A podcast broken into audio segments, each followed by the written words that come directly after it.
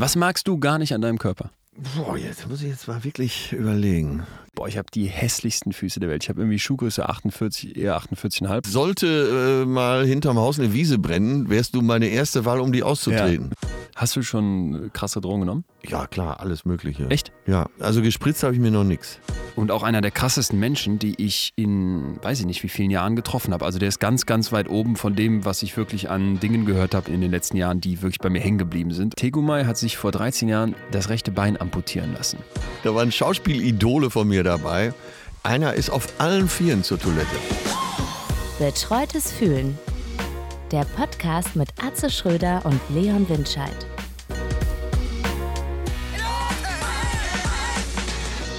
Ah, guck mal, bei mir knackt's. Ich bin ein knackiger Typ. Ich habe gerade so mich gestreckt und dann habe ich gemerkt, Wo knackst du da konkret? äh, Also in den Schultern hat's den geknackt Schultern, ja. und irgendwo in meinem wunderschön geformten Kannst du Rücken. eigentlich noch von deiner Kunst, du warst ja deutscher Meister im Geräteton, bis Ja. heute, was ich dir kaum glauben kann, kannst du noch irgendwie so ganz krasse körperliche... Nee. Nee? Ganz klares Wie Nein. geht das verloren oder was? Äh, ja, das geht verloren. Ach, äh, ich wa- weiß, früher meine Spezialität war äh, betrunken in der Kneipe im Handstand über die Theke und Das dann, konntest du? Ja, und dabei einen Schnaps trinken. Mit einer Hand dann oder was? Äh, Nee, also Äh, man, man so nimmt, man, ich gehe runter, das so, ach Glas so. so. in den Mund und ne, Wahnsinn. Und nee, ach, das geht alles überhaupt nicht mehr. Ich kann keinen Handstand mehr. Das ist das Allerschlimmste. Als es mir letztes einfiel, habe ich gedacht, so jetzt mach doch wenigstens einen normalen Handstand. Und geht auch nicht. Äh, das geht für drei Sekunden, aber dann tut mir auch schon wieder alles weh. Äh, Das ist ja immer so, wenn du Leistungssport gemacht hast, tut dir, äh, wenn du älter wirst, vieles weh. Ich habe tatsächlich in der Chartshow haben sie mir einen Barren hingebaut und dann okay. Hassobjekt meiner Jugend. Äh, Barren, diese beiden Holzern. Ja, man, man hat ja immer Schmerzen dadurch. Und äh, klar, als Turner hast du immer Schmerzen. Und ich hatte, aber natürlich durch meine Turnerei, ich war, äh, bin mit vier angemeldet worden, habe dann bis äh, 18, glaube ich, geturnt. Äh, eine gute Körperlichkeit hat mich in vielen Situationen gerettet, wenn ich irgendwo mal wieder runtergesprungen war. Aber äh, in dieser Chartshow, die ist jetzt auch schon wieder zehn Jahre her, musste ich so ein, da haben sie mir so überraschend Barren hingestellt, so nach dem Motto, dann zeig doch mal. Ne? Ach, wirklich nicht abgesprochen? Äh, ich dachte, im Fernsehen ist immer alles, also alles, was ich da Nee, bisher es war nicht abgesprochen. Und dann äh, konnte ich auch nicht mehr zurück. Ne? Nee. Klar war es eine Aufzeichnung, man hätte es auch rausschneiden können. Äh, so, dann nimmst du natürlich die drei Übungen, die am einfachsten sind, so einen Felgumschwung und solche Sachen. Ja. Und machst das dann mal eben und springst runter und machst anderthalb Drehungen und stehst dann irgendwie. Aber das kannst du noch. ja, das ist leicht, das, kann ist- jeder. Das könnte man äh, jedem innerhalb von einer Stunde beibringen. Dann hast du den Effekt, alle haben auch applaudiert. Aber ich hatte natürlich trotzdem Abschürfungen.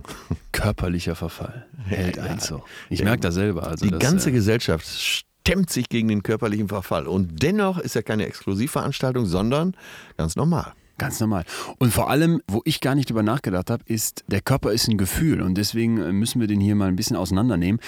Unser Thema ist heute Körpergefühl. Körpergefühl. Pass auf, und ich muss dir äh, von, also das war wirklich eine der krassesten Geschichten und auch einer der krassesten Menschen, die ich in, weiß ich nicht, wie vielen Jahren getroffen habe. Also der ist ganz, ganz weit oben von dem, was ich wirklich an Dingen gehört habe in, in, in den letzten Jahren, die wirklich bei mir hängen geblieben sind. Und zwar Tegumai.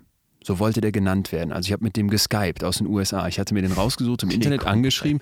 Ja, das ist der Charakter eines, einer Person aus, aus einem Roman von dem Autor vom Dschungelbuch. Ich weiß den Namen gerade nicht mehr. Ähm, Ach so, okay, das ging an mir vorbei. ja. Ja. jedenfalls äh, nennt er sich Tegumai und will seinen echten Namen nicht sagen. Wir haben dann geskypt, offen geskypt und Tegumai hat sich vor 13 Jahren das rechte Bein amputieren lassen. Ob, obwohl ja. es völlig gesund war.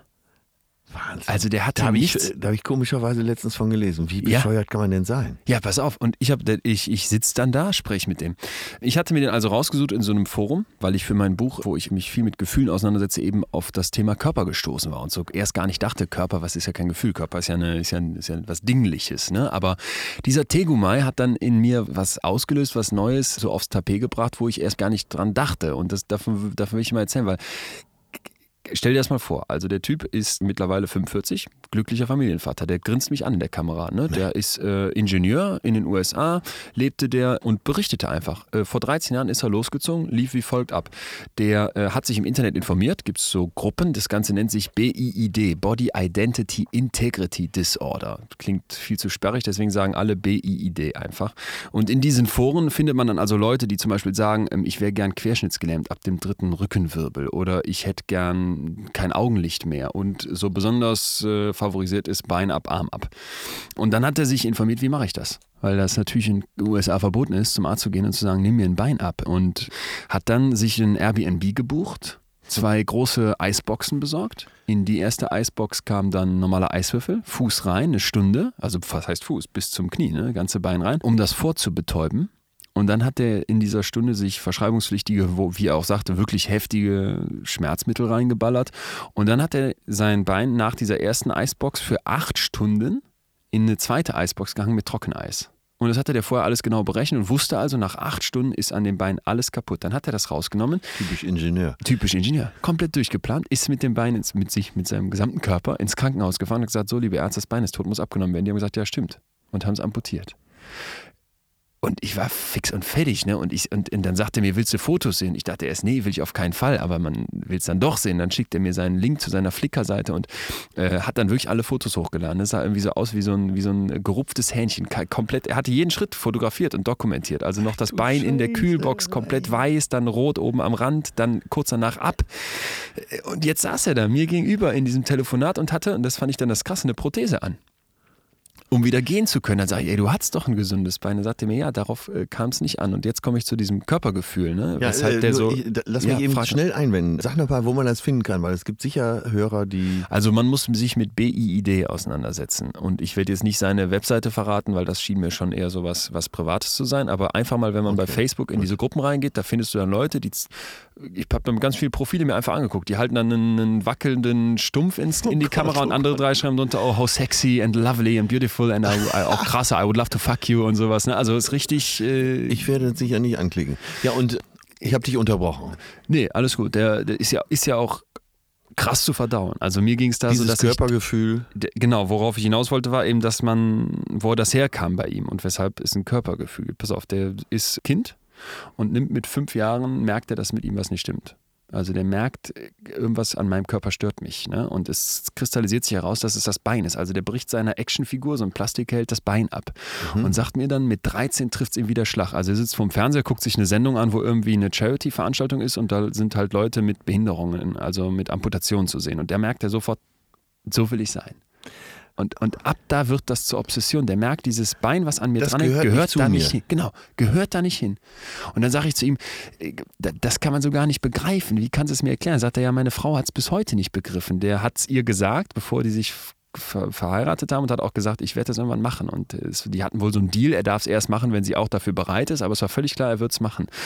Und seine Schwester wiederum hat ein behindertes Kind zur Welt gebracht und hat seitdem nicht mehr mit ihm gesprochen, weil das Kind ist an der Behinderung gestorben und die waren dann so, dass man so denkt, ne, wie oh, ja. kann sich jemand freiwillig verstümmeln? Wenn andere darunter so leiden. Aber was ich an der Geschichte das eigentlich Spannende finde, ist nicht irgendwie so dieser Gedanke, warum, da nimmt sich jemand das Bein ab, sondern ich finde es immer interessant, sich in diese Extrembereiche der Psyche zu bewegen, weil man da Sachen mal plötzlich schwarz auf weiß präsentiert bekommt, die man sonst nicht versteht. Und für den ja, war es wollte ja ich gerade sagen, ja, wir sind jetzt im absoluten Extrembereich. Total. Wo man ja auch nicht hin will, ne? wo man nee. sich auch denkt, das, das muss ja ein Leidensdruck sein, wenn du sagst, ich nehme das Bein, aber was, was doch daran das Interessante ist, pass auf, der hat also eine Gliedmaße an sich dranhängen, von der der sagt, gehört nicht zu mir. Da will mhm. ich nichts mit zu tun haben. Und wie gesagt, es gibt also in verschiedensten Facetten. Ich habe danach auch mit einem Professor gesprochen, der, den behand der nicht ihn behandelt hat, aber Leute, die sowas halt eben haben. Und es gibt keine wirkliche Therapie. Interessant ist, dass die Weltgesundheitsorganisation ab nächstem Jahr, beziehungsweise ich glaube ab 2021, das als Krankheit anerkennt. Und ab dann müssen theoretisch Krankenkassen helfen. Und weil es keine Therapie gibt, sagen die, die aktuell forschen auf dem Gebiet, dann ist die Amputation der Weg. Und dann merkt man mal, und da will ich auf dieses Gefühl hinaus, nur das Gefühl, was ja in deinem Kopf erstmal entsteht, denkt man, dass das Bein da nicht hin soll, führt dazu, dass du dir das Bein abnehmen lässt. Und da wird doch was klar, wo ich glaube, das haben viele nicht auf dem Radar.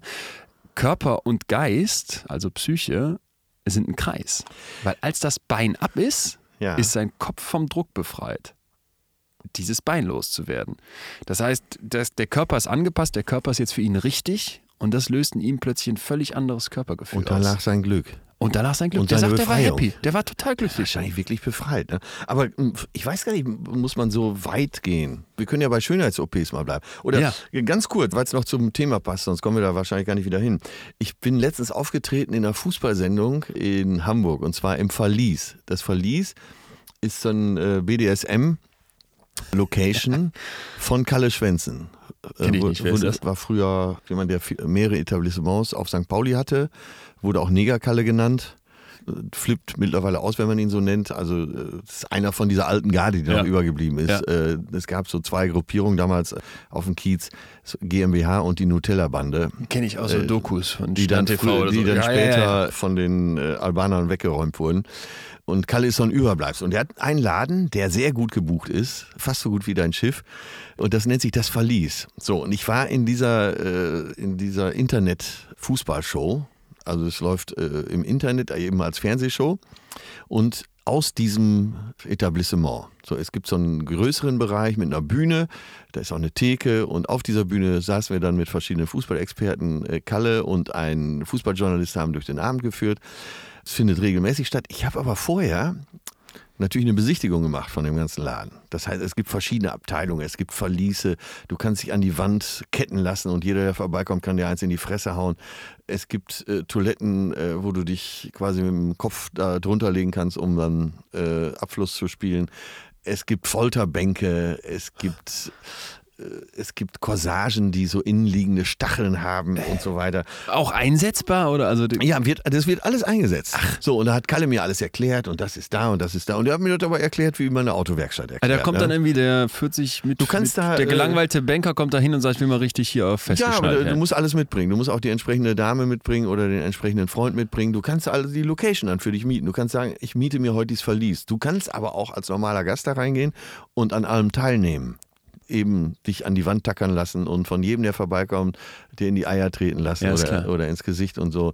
Special Interest, würde ich sagen. Und während dieser ganzen Erklärungen, und dass es eben so gut gebucht ist und dass es 300 Euro die Stunde kostet, wenn du da drin bist äh, und der trotzdem immer voll ist, sagt er, ja, wir machen alles, ne, wir machen, das machen wir, ne, kannst du dich an die Wand tackern lassen, kannst du hier Folterbank, kannst du, Streckbank kannst du dich mal strecken lassen, ne, oder du ziehst hier dieses, diese Corsage an, die hat ungefähr 1000 Stacheln nach innen, so Stahlstacheln, äh, blutige Angelegenheit. Leute, ne, wir machen hier alles außer Amputation und Endlösung machen wir nicht. Ich sag, äh, äh, was ist denn Endlösung? Ja, äh, abschaffen, ne? Wie? Ja, von der Karte nehmen. Ja, wie jetzt?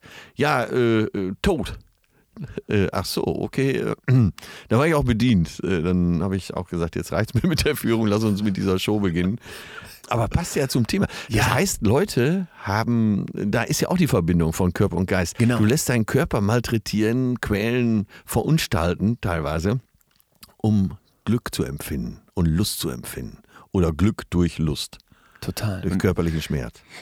Und ich glaube, da und das fand ich an dieser Geschichte vom Tegumai so interessant. Und du schließt den Bogen, weil du sagst ja jetzt, in diesem Etablissement im Verlies gibt es auch scheinbar Amputation. Schien ja zu kennen. Machen wir hier nicht, aber da wird es ja wohl Leute geben, die ja schon mal angefragt haben. Genau, das wird er nicht genau, sagen, deshalb komme ich drauf. Wenn du dir mal überlegst, wie wir aktuell Körper und Geist betrachten, dann äh, habe ich nachgelesen, ist es interessant, dass das Ganze schon seit 400 äh, Jahren eigentlich nicht mehr angetastet wird. Und zwar gibt es diese Trennung von Körper und Geist, von Hier Leib und Seele. Westen. Bei uns im Westen. Ja. Das ist ein ganz westliches Phänomen. Ausgelöst von René Descartes, ne, der berühmte französische Philosoph, der hat halt gesagt, die Seele, was wir heute Psyche nennen würden, muss also irgendwas sein, was losgelöst ist vom Körper, was was Transzendentes ist, was darüber schwebt. Zwei Sachen. Also das Stück Fleisch, in dem du rumrennst, und dann das, was dich ausmacht, darüber. Und diese Annahme, die herrscht heute ja noch an ganz vielen Stellen vor, wenn du mir überlegst. Also wir haben äh, Medizin, ja. Und Psychologie. Der, der Mediziner darf dir nachher irgendwelche Sachen verschreiben, auch Psychopharmaka, aber der hat von Verhaltenstherapie keine Ahnung. Wir haben diese Geisteswissenschaften, wir haben die Naturwissenschaften, der Geist ne, und die Natur. Also diese, diese Trennung zwischen Körper und Seele, auch in den Religionen. Du würdest dir ja wünschen, okay, ich sterbe, aber meine Seele geht hoch in den Himmel. Ja, ja, ja. Äh, das ist das überall. haben wir uns als Kinder ja wahrscheinlich immer gefragt, wo ist sie denn jetzt, die Seele? Genau. Wo steckt sie? Ne? Im Magen, in der Brust, im Kopf? Und, und je weiter die Psychologie eben kommt und solche Fälle wie Tegomai bringen das, finde ich, ganz, ganz drastisch auf den Punkt. Es ist nicht schön, aber sie zeigen ganz klar, das ist Unsinn. Also Körper und Kopf, Geist, Psyche, was auch immer, was du bist, das kannst du nicht sein ohne dein Körpergefühl, also ohne dass du dich insgesamt spürst. Und ich habe also mit verschiedenen Forschern gesprochen, die dieses Thema untersuchen. Da habe ich von einem gelesen, pass auf, der erklärt so: Kreuz mal deine Arme vor der Brust. So, ja. pass auf, machst du so wie ich, sofort automatisch. Jetzt mach mal andersrum. Leg mal statt die eine Hand nach oben, die andere nach oben. Fühlt sich das nicht falsch an? Bei, bei mir ja. fühlt sich das komplett falsch an. Also man hat immer einen Arm oben, den rechten ja, oder den linken. Ne? Und wenn das umdrehst, ist Stimmt. das gegen dein natürliches Körpergefühl, wo man vielleicht mal so im Normalen merkt, auch du hast ein Verständnis davon, wie dein Körper richtig ist, wie der zu sein hat. Ja, das sind ja auch äh, Muster, die man erlernt hat, oder nicht? Ja, genau. Also bestimmte Sachen, ne, wie mit Rechtshändigkeit oder Linkshändigkeit, das entsteht eben auch durch bestimmte Prägungen beziehungsweise durch bestimmte genetische Faktoren. Prägung, das ist ja. wahrscheinlich das bessere Wort dafür. Ja, ja, ja interessant. Ja, und so ein bisschen vielleicht ähm, ist es deswegen für mich mittlerweile so ein wirklich so ein, so ein ganz spannendes, so ein Wunschthema geworden, weil ich das Gefühl habe, wir leben in so einer Welt, wo dieses Körpergefühl so sehr kaputt gemacht wird. Also für mich so das beste Beispiel von dieser Trennung von Körper und Geist, so der klassische Büroarbeitsplatz. Weißt du, da kommst du morgens hin und im Prinzip brauchst du dann acht Stunden einen Kopf und einen Computer. Und der Körper stört eigentlich nur. Wenn du könntest, würdest du ihn ja am liebsten morgen mit ja. äh, an den Garderobenhaken hängen, ne? weil der macht Rückenschmerzen, der will zwischendurch aufs Klo, der will irgendwie mit Essen gefüllt werden, im Sommer wird wird dem heiß und so weiter. Das nervt alles. Ne? Das halte ich für ein ganz großes Problem. Ja, es geht, gibt ja auch die Redewendung, wenn es eine Redewendung ist, ich kann, ich kann den Kopf nicht ausschalten. Ja. Oder kann den Kopf nicht ausschalten. Ja. Und da steckt es ja wahrscheinlich umgekehrt dann drin. Dieses Rastlose, dieses ja. Getriebensein, der Organismus ist gestresst. Dass man nicht auf seine Instinkte hört, sondern versucht, alles rational zu lösen. Ja. Und das ist ja wahrscheinlich eine typisch westliche Denke, alles immer rational lösen zu wollen. Und wir haben ja vor unserer Aufnahme darüber gesprochen, dass ich äh, Ayurveda mache. Ja. Und du hast es ja belächelt als Esoterik. Äh, das stimmt. Und äh, da geht es ja eigentlich darum. Das ist ja eine der Lehren der Veda, das ist ja die älteste Heilslehre, kommt aus dem Indischen, über 5000 Jahre alt und äh, die, die, vedische Lehre hat eben 44 Abteilungen und Ayu ist eben eine davon. Aber da geht es ja darum, Körper und Geist als Einheit zu sehen. Ich glaube, das muss die Frage sein. Und du sagst jetzt, äh, einerseits belächle ich das, andererseits muss ich wirklich sagen, seitdem ich mich mit diesem Körpergefühl auseinandersetze, ist jetzt erst seit ein paar Wochen der Fall, aber seitdem ich eben da so immer tiefer eintauche, wandelt sich meine Sicht. Und muss ich auch ganz klar sagen, wandelt sich auch meine Sicht auf solche Sachen wie buddhistische Lehren, ob das jetzt was mit Yoga zu tun hat oder eben so eine, so eine bestimmte Kur, die vielleicht eher auf Ernährung achtet. So habe ich dieses Ayurveda immer verstanden. Äh, denn ich glaube, das spielt eine ganz zentrale Rolle. Und ich glaube, so sich die Frage zu stellen, wie kann ich das schaffen, äh, weg von diesem, hier ist der Körper, der irgendwie nach außen hin durch McFit gestellt aussehen soll, ja. am liebsten noch jung oder mit aufgespritzten Brüsten und bloß kein Rückenhaaren. Und hier ist mein Geist, der muss irgendwie toll und schlau sein, dass das nicht separat ist ist, sondern dass das zusammengehört und dass das eben etwas ist, also ein positives Körpergefühl, wo wir uns unbedingt äh, auf die Suche machen sollten, das zu finden, weil uns das abhanden kommt gerade. Ich habe das Gefühl, das geht kaputt. Du meinst, weil äh, das Schein größer ist als das Sein? Ja, Genau, also, also, also dieser nach Außendarstellung. Ne? Also wir leben in einer Als-Ob-Gesellschaft. Ja, so ein bisschen. Bei Instagram bisschen. siehst du, dass es allen super geht dass man kaum noch mithalten kann. Nicht nur da, Botox drauf, wie gesagt, Brüste aufspritzen, sich, sich zurecht machen. Auch, ich kenne das auch von mir selber so. Ich will dann auch nach außen hin, ne, bin ich, ich habe ein Interesse daran, dass ich irgendwie bestimmte Muskeln habe, die ich eigentlich so im Alltag überhaupt nicht gebrauche. Also, um ehrlich zu sein, wann, brauch, wann benutze ich einen Bizeps? Trotzdem bin ich froh, wenn der irgendwie jetzt nicht ganz labbrig aussieht. So, ne? ja, das wächst sich raus. Wie gesagt, ich bin ja der Best-Ager hier von uns beiden. Bei mir ist mittlerweile soweit, äh, ich mache ja schon lange keinen Sport mehr, aber bei mir ist es jetzt mittlerweile. Hast gar so, keinen Sport? Null. Null. Null. Echt? Zero. Siehst du, aber. Ja, muss, ja, das sind so die Überbleibsel äh, ja. aus meiner Leistungssportlerzeit. Aber bei mir ist mittlerweile so weit, wenn ich Leute sehe, die Sport treiben, joggen äh, oder da irgendwelche Muskeln pumpen, dass ich äh, schon das gar nicht mehr verstehen kann. Warum? Wofür? Ohne Bewegung kannst du knicken. Ja, ich spreche nicht von Bewegung. Ich bewege mich viel. Ich, also du äh, gehst dann spazieren oder teilweise so. zwei Stunden am ja, Stück gut, spazieren. aber das ist ja, das ist ja im Endeffekt. Äh, aber es ist ja kein Sport. Sport. Aber äh, Bewegung, ja. ja. Move your ass and your mind will follow, sagt der Engländer. Und so ist es. Ja. So ist es komplett. Ja, also Bewegung, ja, ja. ganz essentiell. Ja, sich Regen bringt Segen. Oder wie der Münsterländer sagt, sich Sägen bringt Regen. Aber es stimmt ja. Und da ist vielleicht, das ist vielleicht sehr volkstümlich ausgedrückt und trotzdem schlau wenn du dich bewegst, also körperlich, dann bewegst du den Geist auch. Und du bleibst, ja. äh, wenn du ich, wie gesagt, ich gehe mal spazieren, von mir aus gehe auch Fahrrad fahren oder äh, von mir aus gehe auch joggen. Äh, auf jeden ja. Fall, es passiert was, auch mit deinem Geist. Was, was viele Leute nicht auf dem Radar haben, ist, dass es auch ein körperliches Gedächtnis gibt. Also es ist irgendwie so völlig klar, es gibt irgendwie so ein Gedächtnis für, ich sag mal, wo du jetzt die Info ablegst, wann war das Ende vom 30-jährigen Krieg. Ja, das lernst du auch in der Schule. Und äh, dieses Gedächtnis, was solche Arten von Inhalten beansprucht, nämlich irgendwie Zahlen, Daten, Fakten, Vokabeln etc., das ist in der Schule massiv im Vordergrund. Aber es gibt eben auch ein körperliches Gedächtnis. Gedächtnis. So, ne, wie, da sind so einfache Sachen drin, wie drehe ich einen Schlüssel im Schloss um, wie mache ich aber auch zum Beispiel auf einem Barren irgendeine Übung. Und dieses körperliche Gedächtnis ist, glaube ich, etwas, was stark vernachlässigt wird. Also bestimmte Bewegungen neu dazu zu lernen. Jeder reist, um sein Hirn mit neuen Erinnerungen, mit neuen Eindrücken vollzupacken, aber die wenigsten wissen, dass es auch wichtig ist, sein Hirn mit neuen äh, Bewegungs-, mit neuen körperlichen Pattern, Erinnerungen ja, zu Da kann man ja als typisch jonglieren ja, nennen. ja. Nimm drei Jonglierbälle und nach einer Stunde kannst du es eigentlich schon. Ne? Also Aber erst du mu- fängst du mit zweien an Ja. und dann kommt der dritte dazu.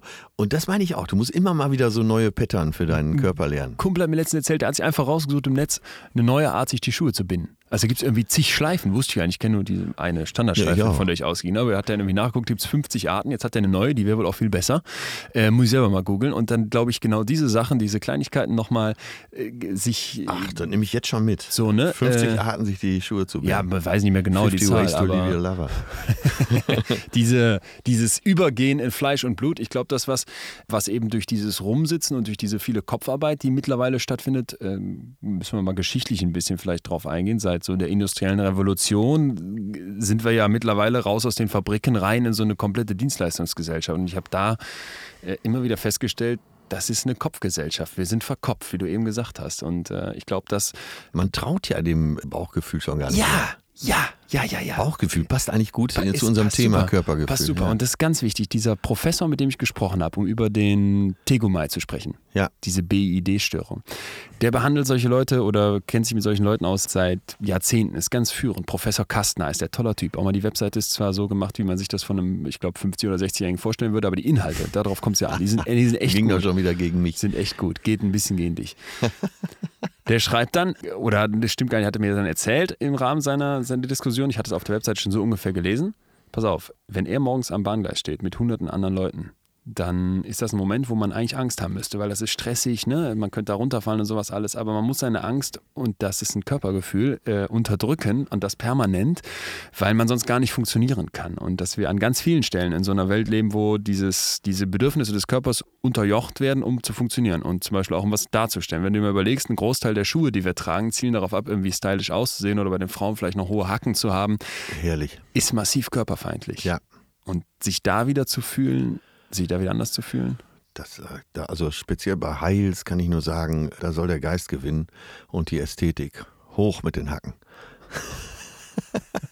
ich gutiere und honoriere das ja auch und weiß auch, was für eine Quälerei ist, weil ich letztens selber in solchen Schuhen auftreten musste. Aber äh, da schweife ich natürlich auch ab. Aber äh, da geht es ja letztendlich auch darum, dass die Frau eine andere Haltung hat mit höheren Hacken. ja. Der Steiß etwas weiter rausgedrückt Ja. wird. Äh, Man geht ins Hohlkreuz.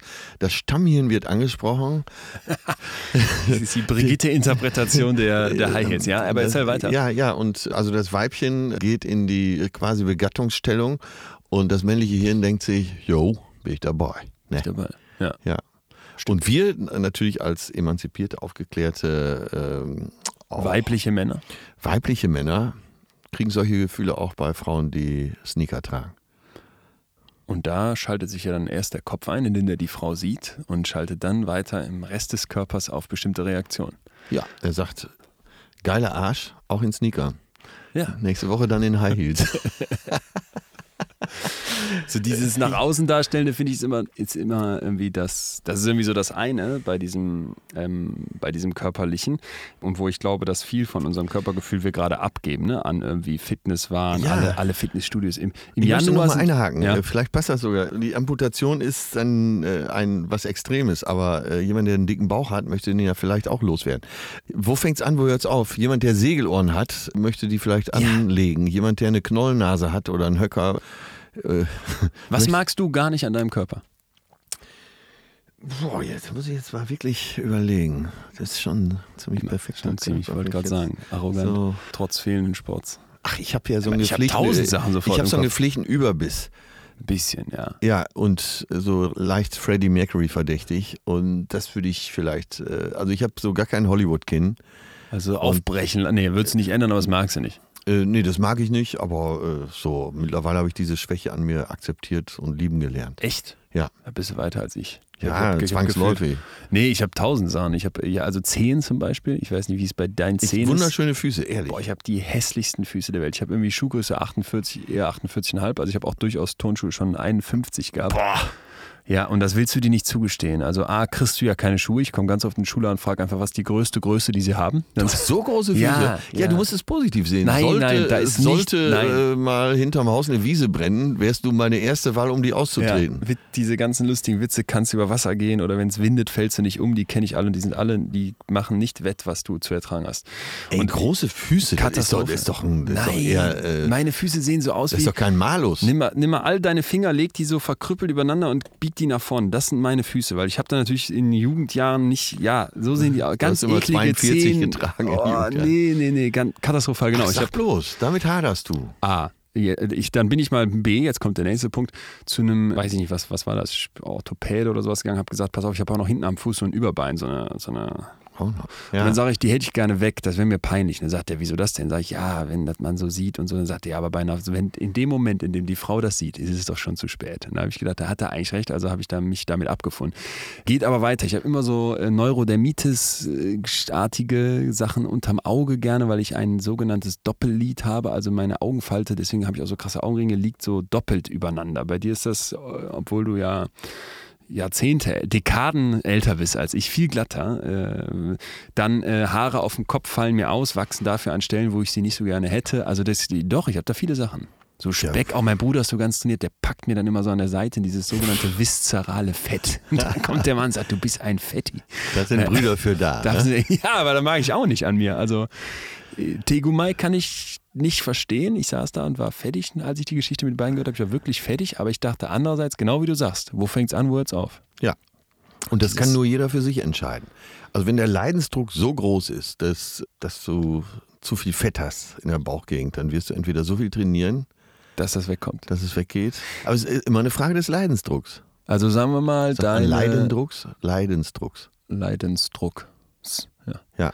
Sagen wir mal, deine Patenkind hast du. Ist, äh, Ja. Wenn die jetzt 16, als sie 16 war, stellen wir uns jetzt mal kurz vor, dann kommt die zu dir und sagt, hör mal, Patenonkel, ich brauche mal, weiß ich nicht, 5000 Euro, ich möchte mir die Brüste machen lassen. Komme ich gar nicht mit klar, sind viel zu klein, ich werde nur gehänselt. Dann würdest du sagen, ja, wenn der Leidensdruck groß genug ist, mach, oder würdest du es ihr ausreden? Äh, na, ich würde schon versuchen festzustellen, ob es ein echter Leidensdruck ist oder ein Modedruck. Ja, das ist natürlich ein Modedruck. Aber wenn Oder sie. wo soll äh, da- wo na, soll es, gibt, nee, es gibt schon Frauen, die so flach sind. Also es gibt, ich kenne ganz viele Frauen, die äh, flach sind und trotzdem sexy. Du, äh, manchmal wirkt das ja besonders sexy, wenn Frauen so eine A-Größe haben oder ein Halb-A und dann so einen tiefen Ausschnitt haben. Das, das kann super sexy. Aber es gibt eben Frauen, die leiden darunter und dann müssen die was machen. Warum nicht? Ich spreche jetzt nicht davon, dass sie da mit äh, Doppel-D äh, wieder Nee, ist klar. rausgehen und auf klar. Lisa machen. Aber ja, so ein bisschen erinnere ich mich noch. Wir saßen so Clique, aber schon nicht mehr, war gar nicht, ist gar nicht so lange her. Wir saßen zusammen und eine von den alten Reckinnen sagte, ja, ich habe ja wirklich gar nicht, lass mir jetzt die Brüste machen. Und alle, "Na, hör doch auf, du hast doch einen super Arsch und tolle Figur, du bist doch sexy. Und dann, nee, ich, hab, ich bin wirklich ganz flach. Und dann irgendwann hieß es, so, ja, dann zeig doch mal. Da knöpfte die ihre Bluse auf, machte die Bluse auf. 21, 22. Und einer aus der Runde fragte, naja, was kostet denn? dann sammeln wir halt. Ja. Und die hat es aber tatsächlich, wir haben jetzt nicht gesammelt, äh, die hat das aus eigener Kasse was machen lassen. Ja, ist doch kacke. Aber Also, nicht viel, nicht viel, nicht Ja, viel. was heißt aber nicht viel? äh, die war wirklich, also sie hatte weniger als ich. Ja, okay, aber das ist doch, ist Sie doch hat darunter gelitten und dann kann man doch was machen. Aber ist doch ein Anstellen. Ich kann das einerseits total nachvollziehen, genau. Ich denke dann auch, kommt da ein bisschen, bisschen Fett an, an der Seite und die Da gibt es kein absolutes Urteil. Es gibt da kein absolutes Urteil. Denn wenn du darunter leidest, wie gesagt, es fängt mit den abstehenden Ohren an. Da kannst du ja auch sagen, ja, ist eben so, hörst du mehr, äh, alles gut. Oder der Zinken im Gesicht mit dem Höcker drauf. Aber hast du nicht das Gefühl, dass dieses nach außen darstellen und so den Körper, der eben Teil dessen ist, was du bist und den nur für die Optik optimieren zu wollen, dass das was ist, was da grassiert, was zunimmt, was ja, was, ja, ja, aber unbedingt. das ist doch eine Katastrophe. Wenn ja, jetzt aber eine es junge geht Frau ja ankommt von und sagt, bis. Es geht ja von bis. Tja, du musst ja in diesem Tempel, in dem dein Geist wohnt, ja, äh, zufrieden sein. dich auch wohlfühlen. Total. Ne? Äh, die, Essentiell. guck mal, die Nazis, die haben ja diesen alten äh, Spruch, wie ich, äh, mensana in compare äh, sano. Also Gesunder drum, Geist. Genau, drum wohne ein, ein gesunder Geist in einem gesunden Körper. Das war ja sehr verkürzt. Ja. ne? Es war ein römischer Dichter. Es ging eigentlich darum, dass dieser Dichter darüber geschrieben hat, dass die Leute für alles Mögliche beten in, in der römischen Zeit. Und das fand er so absurd. Dafür wird gebetet, ne, lieber Gott, äh, ermögliche mir das, ermögliche mir Reichtum. Und er hat gesagt, wenn sich's lohnt, für irgendwas zu beten, dann ist es für einen gesunden Geist und einen gesunden Körper. Ah. Und daraus haben die Nazis eben gemacht, dass nur in einem gesunden Körper ein gesunder Geist ah. wohnen kann und alles andere ist, ist verkrüppelt. Ist eine Weisheit, ist ja jetzt auch gar nicht so ein Quatsch. Naja, äh, als berühmtes Beispiel der äh, Behindertenverbände wird natürlich eben äh, Stephen Hawking genannt, dass in einem maladen Körper durchaus ein sehr gesunder Geist wohnen okay, kann. Und die Nazis haben aber, haben aber umgedreht. Die haben gesagt, in einem behinderten Körper kann kein gesunder Geist sein. Okay, damit dann, dann ist aber das auch schon wieder die Frage dessen, was heißt jetzt gesunder Körper. Klar, Stephen Hawkins Körper hatte, glaube ich, ALS, also äh, logisch, das ist jetzt nicht das, was man als, das ist so gesehen nicht gesund. Ähm, Muskelschwund. Ich, Muskelschwund. Ich, was ich aber eigentlich meinte, war jetzt, dann habe ich das falsch verstanden. Ich, ich wollte darauf hinaus, dass dieses gesunde Körper also auch sowas heißt wie, okay, der funktioniert sonst, ne? Also der, der kriegt genug Nährstoffe Nährstoffe, die er braucht, der, weiß ich nicht, hat eine gesunde Haut etc. Aber natürlich äh, stimmt das. Die, wenn du sagst, ein gesunder Geist kann nur in einem gesunden Körper sein, das ist falsch, dafür gibt es Gegenbeispiele. Ja. Oder jemand mit starkem Übergewicht, da gibt es bestimmt ganz viele Beispiele. Die, die schlauesten Professoren sind ja meistens äh, nicht als Körperdouble einsetzbar. Ne? Ja, wobei gleichzeitig ich trotzdem der festen Überzeugung bin, dass wenn du äh, ein gutes Körpergefühl hast, ne, also wenn dein Körper, es muss ja nicht sein, dass dein Körper funktioniert, das ist ja schon wieder so ein externer Standard, der angelegt wird, sondern wenn du dich wohl in deiner eigenen Haut fühlst, e, Haut egal, wie sie aussieht und so weiter, das ist, was unglaublich viel mit dir macht und da muss man hinkommen, denn... Ja, sagt man so. Äh, nicht, mal, äh, Winston Churchill. Ja. Das ist ja unbestreitbar einer der großen Staatsmänner großen Köpfe. Äh, des letzten Jahrhunderts ja. gewesen. Und da könnte man noch viele andere aufzählen. Oder nimm Angela Merkel.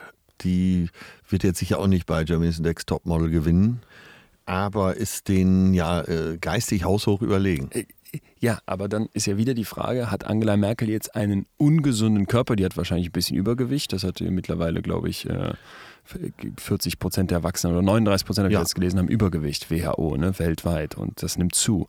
Die hat ein bisschen Übergewicht, das heißt, die sieht jetzt vielleicht nicht äh, nach den aktuellen Standards sexy aus, aber die wird ja nicht unbedingt einen ungesunden Körper ja, haben. Weiß ja. ich jetzt nicht zumindest. Stimmt, also, ernährt sich wahrscheinlich auch gesund. Darauf willst du ja hinaus. Dass sie genau, nicht, darauf will ich hinaus. Also dieses, wie es nach Burger und Pommes ist. Mich interessiert nicht so sehr, wie, sieht die Karre, wie ist die Karre lackiert, sondern was ist unter der Mutterhaube. Und das ja. finde ich ist das. Äh, also ich kann es ja unterstreichen. Und auch da äh, ist es natürlich wie alle Sachen immer ambivalent. Es gab doch dieses Experiment, äh, was filmisch dann erfasst wurde als Dokumentation, Super Size Me. Ja. Ein Typ, der sich einfach. Nur von McDonalds. Wie lange? Ein Monat oder so? Relativ kurz, ja. Und der hatte dann auch wirklich irgendwann äh, Probleme klar zu denken. komplett den Bach Konzentrationsstörungen ja. und so weiter. Das schon. Aber man sagt, es heißt ja auch so im Volksmund, Genie säuft. Doofheit frisst, Genie säuft. Und es gibt durchaus hellste Köpfe, die äh, Helmut Schmidt. Helmut Schmidt. Jetzt willst du mir nicht mit dem Rauchen kommen. Doch, ich will dir mit dem ah, Rauchen kommen. Ja, aber, die, nein, nein, natürlich okay. ist das eine Ausnahme. Mal, natürlich ist das eine Ausnahme. Ja. Aber er war ja ein kluger Kopf bis zum Schluss. Und da hätte man ja auch sagen können, wenn er nicht geraucht hätte, wäre er noch klüger gewesen. Ich Gut, meine, das ist aber ein massives Gift, was er immer einatmet. Ein massives Gift, aber da reden wir aneinander vorbei, weil dessen Körper hat ja funktioniert. Der war ja körperlich gesund und der Geist war auch gesund, trotz des Rauchens, könnte man jetzt nicht sagen. Ja. Könnte man jetzt sagen. Ja. Vielleicht hat ihm das Rauchen am Ende sogar geholfen. Wenn er aufgehört hätte, wäre er wahrscheinlich umgefallen vor Nikotinentzug oder sowas. Aber was ich halt, was ich halt meine, ist auch, glaube ich, weniger dieses, der Körper muss perfekt funktionieren, der Körper muss einem bestimmten Ideal entsprechen, sondern eben, das hast du am Anfang so schön gesagt, man muss sich wohlfühlen in der eigenen Haut. Dieses positive Körpergefühl. Wie kann ich da drankommen? Und ich glaube, äh, wir haben auch noch nicht so ganz mal uns darüber unterhalten, wieso ist das überhaupt kaputt oder an welchen Stellen ist das kaputt? So dieses Äußerliche ist das eine, aber ich glaube, dass da auch sehr viel im Innern abläuft. Ernährung ist, finde ich, direkt ein, ein, ganz wichtiger Punkt, wenn man sich anguckt, dass wir heute irgendwie die Hälfte unserer gesamten Kalorien aus vier Feldfrüchten zu uns nehmen, dann denke ich mir, diese fehlende Diversität, wir haben ja mal über diese Darmflora gesprochen und die Vielfalt, die man da braucht, um gut zu funktionieren, die macht man sich kaputt. Ich habe letztens gelesen in so einem Burger von McDonald's, apropos Super Size Me, da ist in so einer Fleischbulette das Fleisch von 100 Rindern drin. Also bis zu 100 Kühe stecken in dieser Bulette. Kann man ja sagen, ist mir egal. Aber ich habe das Gefühl, bei diesem gesamten Ernährungsthema sind wir so weit weg von dem, was es mal war und haben das so entzweit von, dass es eigentlich was Körperliches hatte. Also wenn der Steinzeitmensch ja. rumging, dann ne, musste der sich extrem auf ein funktionierendes Körpergefühl verlassen. Also der musste beim Jagen zum Beispiel genau hören, was raschelt im Gebüsch. Der musste seine Bewegung perfekt abpassen, um so ein Reh zu erlegen. Der musste eine Wurzel in die Hand nehmen, gucken, was hat die für eine Haptik, wie riecht die, wie fühlt sich eine Beere an, um zu wissen, ob das giftig ist oder ob das essbar ist. Und dieses, dieses, was man in seinen Körper reintut, das Essen, was ja am Ende den Körper aufbaut, erhält, das hat sich so weit entfernt vom eigentlichen Körpergefühl, dass ich ja. glaube, da läuft echt was aus dem Ruder. Der Mensch isst, was er isst, ja. Ja, auf jeden Fall. Also wir stehen ja kurz äh, vorm Hybridfleisch. Ne? Also man ja. kann ja Fleisch jetzt bald wirklich künstlich herstellen. Und Aus der Petrischale. Dann sollte man, dann sollte man wirklich damit endgültig aufhören, Leichen zu essen. Äh, es sind dann keine Leichen mehr, es sind nur Leichenteile. ja, also ich versuche ja möglichst wenig Leichen zu essen. Bin jetzt kein Vegetarier, aber so kurz davor würde ich mal sagen. Ja, weiß nicht. Es gibt in beide Richtungen wahrscheinlich Beispiele, aber ich glaube auch, dass äh, das, was man so denkt, auch abhängig davon ist, was man so isst was man so isst, das glaube ich auch. Und deswegen würde mich das nochmal interessieren bei diesem Ayurveda. Was macht man, was, was, du hast mir mal erzählt, dass man da irgendwie morgens ein Glas Butter trinkt. Äh ja, da geht es ja um Reinigung. Ich habe eine Ayurveda-Kur gemacht und da geht es eben um Reinigung des Körpers. Und da ist diese, sie machen das viel mit Fetten und Öl, dass eben die Gifte in den Fetten gebunden werden und abgeführt werden. Es gibt Einläufe, es gibt auch eben auch viele Massagen. Weil was heißt Einlauf da konkret? Äh, ja, jetzt äh, nicht, nicht wie beim Pferderennen, sondern es wird ein Einlauf mit Öl gemacht. Am äh, anderen Ende ja, ich sagen, des Verdauungstraktes. Nee. Ja. Hast du gemacht? Ausgespült, ja. Nee, bah. Wie solche Sachen findest du schon ekelig? Total. Ja, aber du ich gehst doch auch so eklig. zur Toilette, oder nicht? Ja, aber nicht mit einem Schlauch hinten, wo ja. irgendwie Olivenöl reingekippt wird, oder Ach, was, war, was war das? Äh, du kannst ja aussuchen, welches Öl, aber. Bah. Ach, das war ganz angenehm. Nee. Doch. vor allem der Effekt. Warte mal, was heißt vor allem der Effekt? Was für ein Effekt? Wie Dass du nach zwei Wochen da aus dieser Kur kommst? Nee, nee, warte, ich bin noch nicht durch mit dem Einlauf. Du kriegst dann einen Schlauch hinten rein, da kippen die dann Öl rein. Mhm. Es fließt doch nicht, da müssen die wahrscheinlich Druck drauf geben, oder wie? Ja, es ist nicht so, wie du dir das vorstellst. Es kommt ja, jetzt, jetzt nicht, mir nicht. Äh, also es kommt jetzt, kommt keine Fäkalie mehr raus. Weil die Tage vorher du dich schon so ernährt hast, unter anderem äh, auch mit der Butter und äh, mit Abführen. Bah, dass er nicht mehr auffällt, da ist, weil nur noch eh schon, rauskommt. Es ist eh schon alles raus. Es ist eh schon alles raus. Und das, was noch drin ist, wird eben über die Einläufe entsorgt. Ich habe noch nie einen Einlauf bekommen. Man kriegt einen Schlauch hinten rein. Ich hatte vorher dann, auch noch nie einen Einlauf. Da wird dann so lange Öl reingepumpt, bis man den Schlauch wieder rausnimmt, dann fließt alles auf einmal raus. Genau. Ja, dann fließt so über eine halbe Stunde alles wieder raus. Ich entnehme deinem Gesicht, dass nee. du nicht begeistert bist. Uh, das finde ich ja. total ekelhaft. Ich hätte auch nie gedacht, dass ich das mal nie beschreiben gedacht, dass muss. du sowas machst. Hätte ich von mir auch nicht gedacht. Hat aber so gut getan. Also nach zwei Wochen kommt man aus diesem Hotel raus und ist, man strahlt sehr. Also positiv strahlt man. Also das war, das, das ja. war ja eine, das ist ja interessant. Das war ja was Körperliches. Ja. ja also Olivenöl hinten reinblasen, so lange bis alles raus ist und das fühlt sich dann für dich wieder im Kopf gut an. Also ja, gutes ja, also, Körpergefühl. Also, die andere Entgiftung natürlich auch, auch über die Haut und über den Atem äh, entgiftet der Mensch ja auch sehr. Und du hast, und das ist vielleicht sogar die best, der beste Beweis, dass es alles zusammenhängt, äh, wo du am Anfang dieser Kur noch hektisch warst und äh, du, du, gibst dein Handy ja auch ab und so und denkst, scheiße, scheiße, scheiße, ich krieg gar nichts mehr mit, bist du am Ende der Kur so weit, dass du dann, habe ich dir ja schon mal beschrieben, da im Weinberg irgendwo auf der Bank sitzt und zwei Stunden habe ich mir einfach die Berge angesehen und mein Geist war so beruhigt, dass ich war quasi unangreifbar. Ich war ein Superheld, mental. Hammer. Ja, es war wirklich ein Hammer. Vielleicht schenke ich dir mal so eine Kur. Ja. da bist, ist man dann eine Einheit? Also sind, ja. Da, das ist interessant. Also ich habe selten gespürt, dass Körper und Geist so eins waren ja. wie da. Ich war bei mir. Die Sonne und der Mond standen an der richtigen Stelle. Ich war bei mir. Ja. Im eigentlichen Wortsinne, bei sich sein. Das war das toll. Ist, das ist echt gut. Das ja. ist gut. Okay, vielleicht.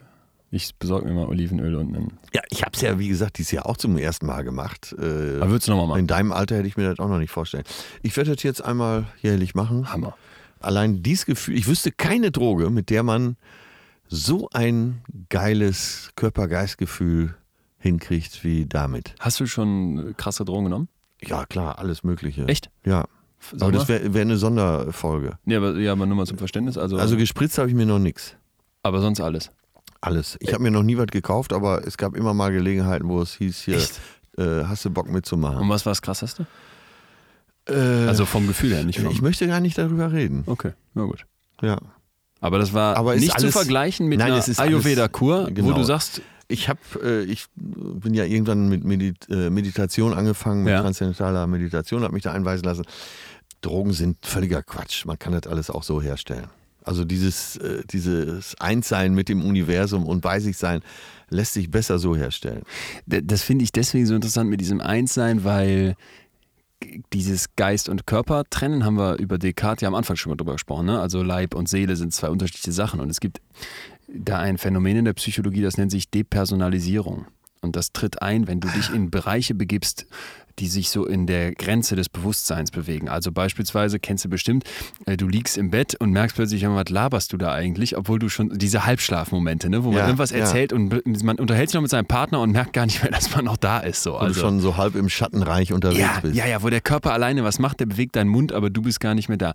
Und krasser wird es dann so bei so Momenten, wo Menschen ähm, Nahtoderfahrungen haben, also Unfälle. Gibt es so großartige Studien, wo dann einfach äh, so Zeugenberichte kommen. Ja, der Typ ja, steht ja, mit genau. seinem LKW auf dem Bahnübergang, der riesenhafte Güterzug rattert an und plötzlich sieht der Typ sich 30 Meter über diesem LKW-Häuschen schweben, guckt auf sein Führerhäuschen runter, der Zug kracht rein, er fliegt mit seinem Körper raus, aber er ist ja nicht da, er guckt von oben drauf. Und dieses Depersonalisieren, also Trennung von Ja. Körper und Geist, da habe ich das Gefühl, das machen wir gerade gesellschaftlich durch, weil das sich immer mehr entzweit. Also dieses ne, Kopfarbeiten, dieses, der Körper muss schön nach außen dargestellt sein, der muss funktionieren, der hat das zu machen, was ich möchte, der soll schnell abnehmen, also 10 Kilo in, weiß ich nicht, zwei Wochen und nicht langsam. Wenn ich krank bin, haue ich mir ein Schmerzmittel rein. Schmerzmittelkonsum nimmt ja massiv zu. Massiv. Massiv, Massiv. zu. Dadurch natürlich auch der Konsum von äh, Magentabletten. Ja, und das Ja. entzweit doch alles. Ja, Also, total, total. Und, und das, Deswegen sage ich ja, äh, Ja. auf den Geist. Mir ist, deshalb ist mir ja,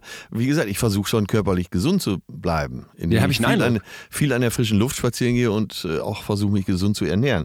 Auch diese Gewichte, die da gestemmt werden oder äh, wenn, wenn so zu schnell gejoggt wird, gehen, alle gehen ja immer zu weit. Immer zu weit. Es geht zu weit und daher kommen ja auch die ganzen körperlichen Beschwerden dann. Also du machst Sport, um gesund zu sein, hast aber äh, musst dauernd zum äh, Physio, weil wieder alles, äh, weil dein Rückgrat äh, schief ist oder äh, du zu viel Gewichte draufgepackt hast.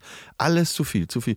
Und wenn du dich der inneren äh, Welt zukehrst und entdeckst, dass sie sogar vielleicht größer ist als die Ja. äußere, dann bist du ja schon auf einem guten Wege, deinen Geist mit dem Körper zu verschmelzen. Und da Ja. denk- also ich denke das immer beim, beim Thema die, dieses fehlende Verschmelzen, wenn und dieses alles zu viel, zum Beispiel Saufen mit den Freunden. Am Wochenende gibt es irgendwas zu feiern, wir Ach, kommen wieder herrlich. und dann sind immer Ja. alle auf, immer, ich schmeiß mir noch eine Ibu ein, bevor ich Ja, pennen gehe und dazu ein Liter. Wasser, bin ich morgen komplett fit. Und ich glaube, dieses Plattmachen, Ja. ne, auch wenn Kater nichts Schönes ist, auch wenn das, wenn du bestimmt besser schläfst damit und so weiter, das ist eine große Gefahr. Also auch, äh, ich habe eine eine Krankheit, ich weiß nicht, ich habe eine Grippe oder sowas, dann schmeiße ich mir eine Aspirin, funktioniere wieder. Und dabei übersieht man, glaube ich, ganz oft, dass die Psyche mitziehen muss. Also wenn du krank wirst, hast du ja einmal diese körperliche Schlaffheit, du kannst nicht bewegen, dir tun die Glieder weh, ne? du bist vielleicht am Schwitzen, weil du so ein bisschen fiebrig bist und so weiter. Aber dass dein Geist auch was Krasses durchmacht, weil der dich zum Beispiel asozialer werden lässt, damit du Abstand zu anderen Leuten hältst, Ja. dass der dich mattet, dass du nicht klar denken kannst, damit du liegen bleibst. Das übersehen die Leute. Und wenn du dich dann körperlich wieder hochputschst, indem du dir eine Aspirin reinschmeißt, indem du ein Schmerzmittel nimmst, indem du weiß ich was tust, äh, indem du ins Fitnessstudio gehst und deinen Geist nicht nachziehen lässt, ne, da glaube ich, versuchst du dir eine Geschwindigkeit reinzubringen, die dieses Körpergefühl komplett kaputt macht. Diese Depersonalisierung, Ja, Trennung. die, ja, d- die Geschwindigkeit ist ja wahrscheinlich auch das Problem, weil alles so schnell gehen muss. Jede Entscheidung muss schnell gehen, äh, jede Handlung muss schnell gehen. Abnehmen in zwei Wochen. Abnehmen in zwei Wochen. Und Ja. für viele ist ja eine Begründung, am Wochenende zu saufen, weil sie sagen, ich muss den Kopf mal wieder ausgeben. verkopft sein. Und das kennt man ja selber auch. Wenn alles zu viel wird, dann Drei Gin Tonic. Ja.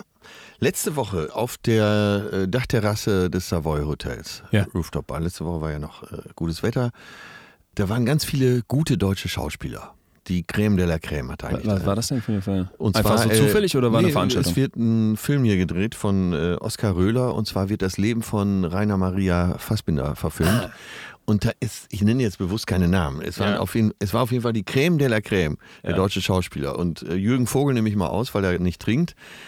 Aber je besser der Schauspieler war, desto besoffener war der abends da die ganze Woche auf der Dachterrasse. Also- da waren Schauspielidole von mir dabei.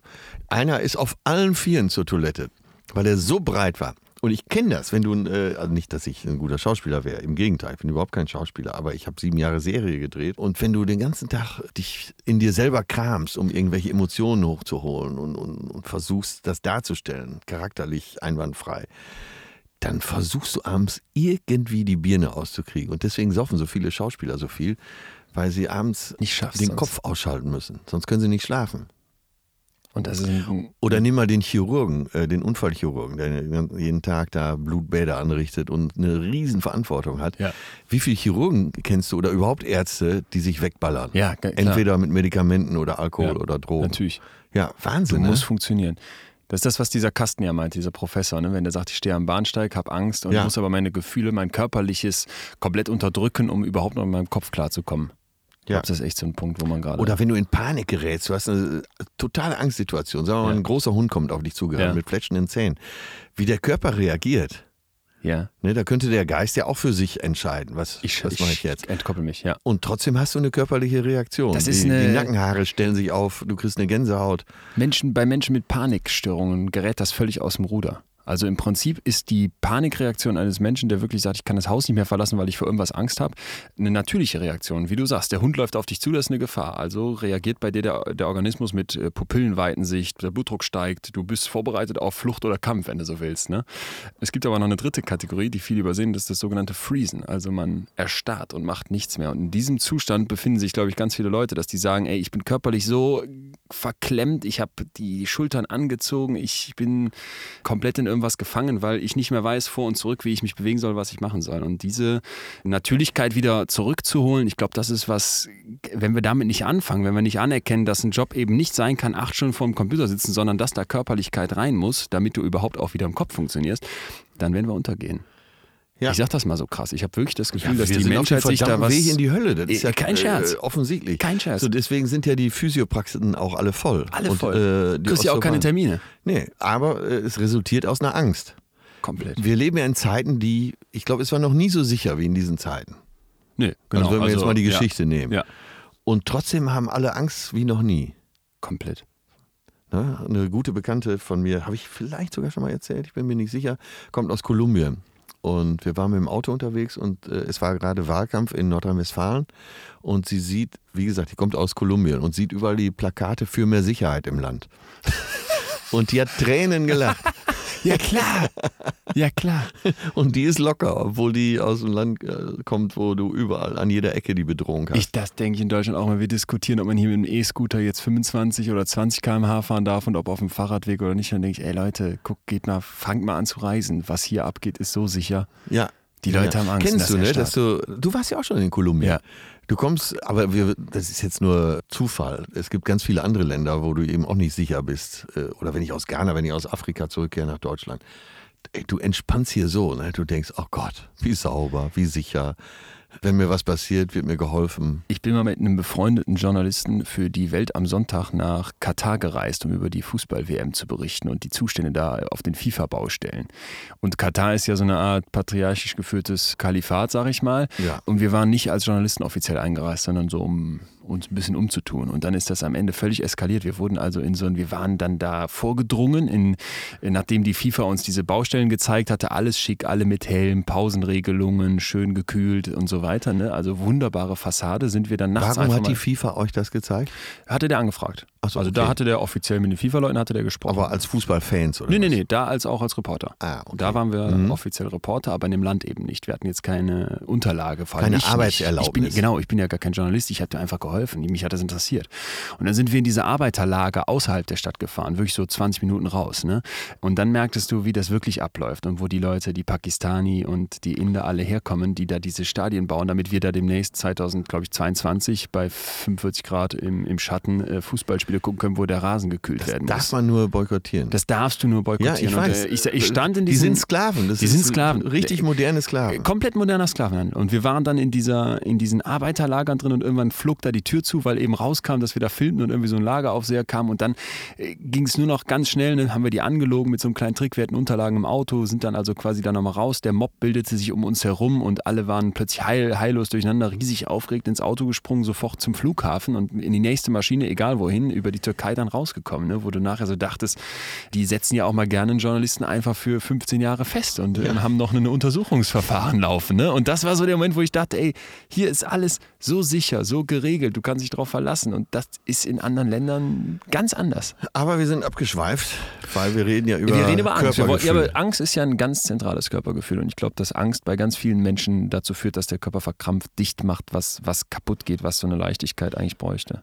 Es gibt ja wahrscheinlich auch die Angst, äh, und da passt auch wieder mit dem Körpergefühl zusammen, dass du so viel trainierst im, äh, oder äh, so viel an dir rumschnibbeln lässt, weil du Angst hast, nicht zu genügen, ja. nicht schön genug zu sein.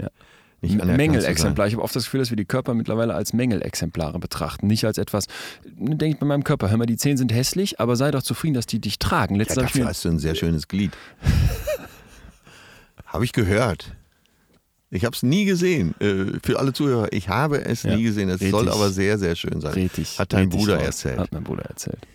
Noch ein Thema, was ich äh, wirklich interessant finde, wo ich das Gefühl habe, machen wir ganz viel falsch gerade, ist das Wort Zwischenleiblichkeit. Das hat äh, einen Philosoph geprägt, Merleau-Ponty. Musst du, mal, musst du dir mal geben. Der ist ein interessanter Typ. Und zwar sagt der, es kann nie passieren, dass sich zwei Körper begegnen, ohne dass wir uns jetzt anfassen, ne? Äh, wo du gerade von Glied redest, aber das, was Zwischenleibliches immer entsteht. Also eine Art Sphäre zwischen zwei Körpern, die reagieren aufeinander. Und dann fand ich interessant, dass oft so mit so philosophischen Weisheiten, dass die moderne Psychologie als Wissenschaft die Sachen dann wiederfindet, indem das mit Experimenten bewiesen wird. Und dann gibt es da also Untersuchungen, wo halt gezeigt wird, ja, ein anderer Körper wirkt wie ein Resonanzkörper.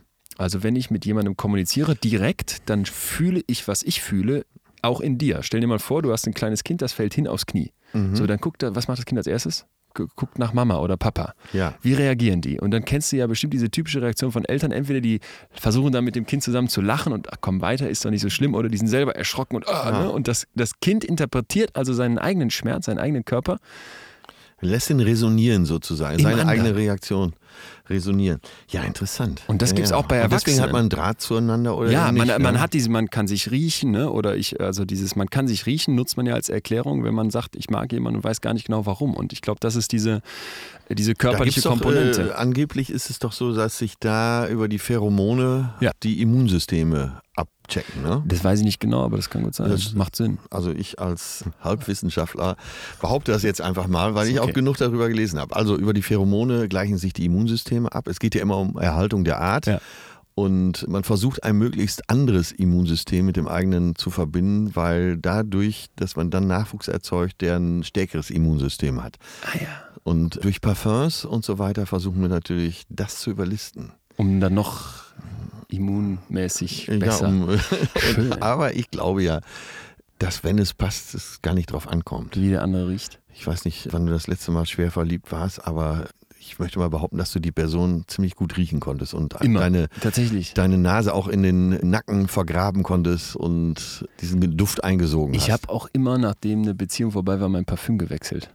Ich bin gar nicht so der Parfümmensch, ja, aber ich kann heute so am Parfüm wiedererkennen, was das für eine, wenn ich selber meins drauf tue, so altes. Man kann ja mal in einen Laden gehen und wenn man so Klassiker hatte, einfach normalerweise nicht Hugo Boss, äh, wie die da heißen, nochmal drauf bottelt oder sowas nochmal draufspielen, dann mehr, ah, da, war, da war damals, ne, so. Also das, darüber nimmt man viel wahr. Aber was ich meinte mit dieser Zwischenmenschlichkeit auch, die geht ja kaputt, wenn man keine direkten Kontakte mehr hat, weißt du? Also ich ja. sitze oft mit meinem Bruder im selben Haus und wir schreiben uns per WhatsApp.